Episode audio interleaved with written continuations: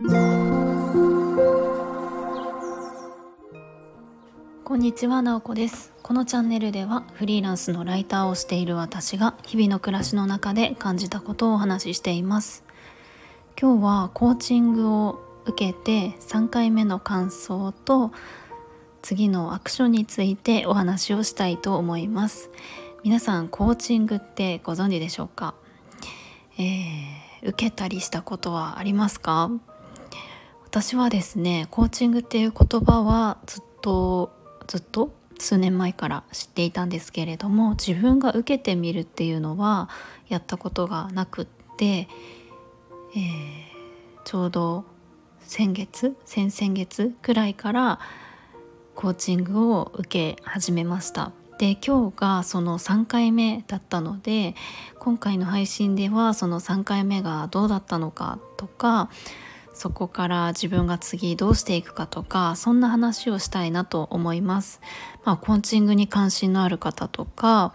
うんだけどこう受けたことがなくって気になるなみたいな方に向けてコーチングが、えー、こんな感じなんだっていうのが伝わったらいいなと思います。まずコーチングって、うんとまあ、コーチと1対1でまあ、ある一つのテーマについてこうあのお話をして、まあ、結構問いを投げてくれたりするんですよね。で自分自身が本当に、えっと、向かいたい方向性とかを確かめていったりとかアクションにつなげていくなんかこれ私のイメージですけれどもコーチングを受けると本当に自分が生きたい本質みたいなところが見えていってその行動につなげられるみたいなものなのかなと思っています。まあキャリアをテーマにする人もいればうんと、パートナーシップをテーマにする人とかもいるし、えっとまあ、いろいろテーマは本当にいろいろだなと思います。で私は、うんと、フリーランスとして働いていてやっぱりいろいろと選択する場面が多かったりとか自分がどういう方向に向かうのかっていうのがうんと、整理していく必要があるなというふうに、まあ、フリーになって1年半経って思うのでコーチングを受けてみようっていうことで、えー、スタートしてみたんです。でコーチングって毎回自分で話したいテーマを持っていくんですね。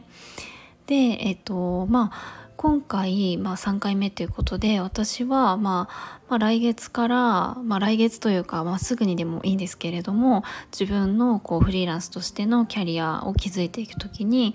えーと、どういうことを大事にしていったらいいかっていうのを一度整理したいな。何を一番優先順位高く持っていくのかその仕事なのかこう勉強なのかとかそういうのがいろいろこうやりたいことがある中で何が大事なのかっていうのを整理したいなと思っていたんですね。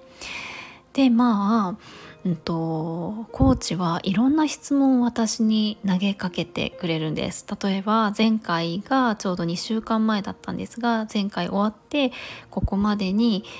いろいろとアクションを起こしてみてどうでしたか？何が学びにあどんなどんな感じで過ごしてましたか？とか、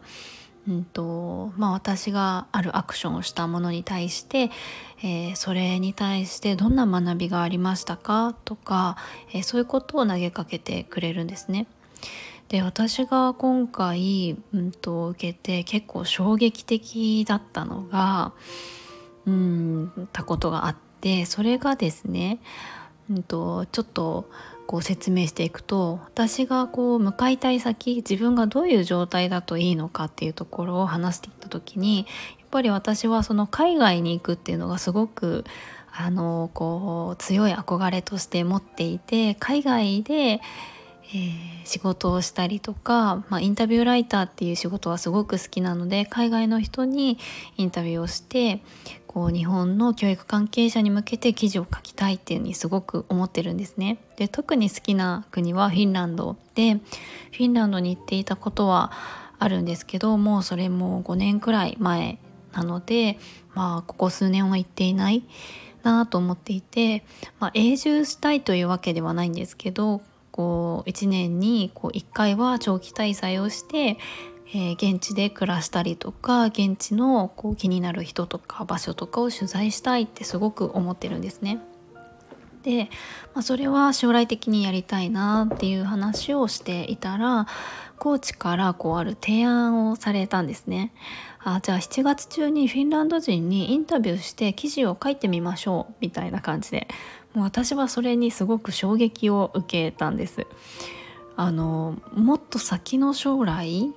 そういうことが、まあ、できたらいいなっていうふうに思っていたんですけどそれを提案されてあなんか選択肢として上がってなかったけれども確かに今すぐフィンランド人にインタビューをして記事を書くって別にできないことではないなと思ったんですね。もちろん細かいことを見ていくとじゃあ誰にインタビューするのとかえそもそも言葉大丈夫とかいろいろあると思うんですけどアクションとしてやってみようと思ってそこに向かうことはできるんですよね。なんかコーチコーチングってそういう自分一人ではこうなかなか進めなかった一歩を押してくれるものなのかなと思っています私はそれがあありなんだみたいなところが今回気づけたのですごくの良かったなと思っています。まあそれを言われてじゃあ私がやるのかっていうとなかなかハードルが高いなと思うんですがうん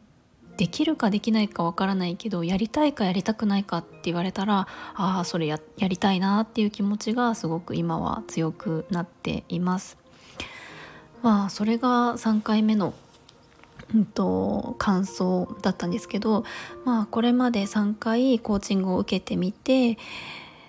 ちょっと思うのはあコーチングのイメージがちょっと変わったなということです。まあ、これはどのコーチにお願いするかにももしかしたらよるのかもしれないんですけれども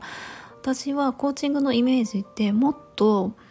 うん、強くアクションすることを押されるというかどんどん行動するとか自分がこう納得感がないのにこうこれをやりましょうっていうのを勧められるんじゃないかとか例えば会社員をしてて仕事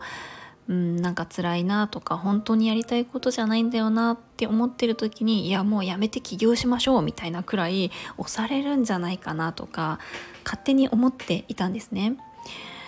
まあもちろんそういうアクションを強く押してほしいとかそういうアクションをしていきたいっていうふうに思ってる人とかだったらすごくいいと思うんですけども私は自分のタイミングとか本当にそれでいいのかとかを確かめながら自分の感覚を大事にして進みたかったのでコーチングを受けたらそれがこう置いてきぼりになってどんどんアクションすることを進められてしまうんじゃないかなっていうのを勝手に思っていたんです。でもあのこれは、まあ、コーチとの相性もいいのかもしれないんですけれども、えっと、必ずしも、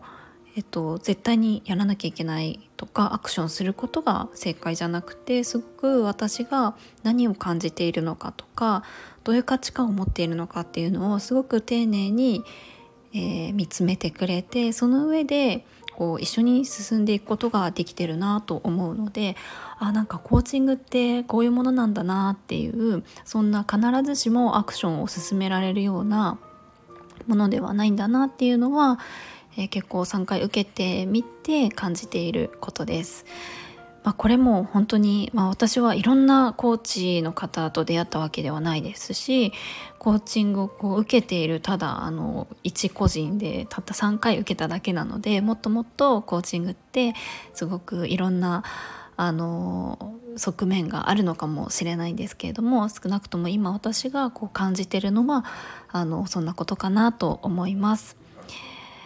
まあ皆さんはこのね今人生こう進んでいく時ってといろんな選択肢が広がっていますよね。特にこの時代さらにこの国であるってどんな選択肢も広がっていて本当に恵まれてる時代国に生まれてるなと思う一方で自分で考えないといけないっていうまあ幸せなんですけれども大変さもある時代だなっていうのは同時に思っています。すごく自由に何でもできるからこそやっぱり自分が本当に納得した生き方とかがこうできたらすごくいいなと思っているので私は今は、まあ、それの少しあのなんか一緒に進んでもらえるようななんか方がいるといいなっていうふうになんか私は思ってるのでうん、コーチングをこう受けたりしています。皆さんはその自分のこう住みたい道とかを考える時にどんな風にしていますか？もしコーチングとかが興味がある人がいたら是非こう検索してみたりとかいろんな今サービスがあったりするのでなんか試しに受けてみるっていうのもすごくおすすめです。はいということで今日はコーチングの感想をお話ししました。今日も最後まで聞いていただきありがとうございます。もいもーい。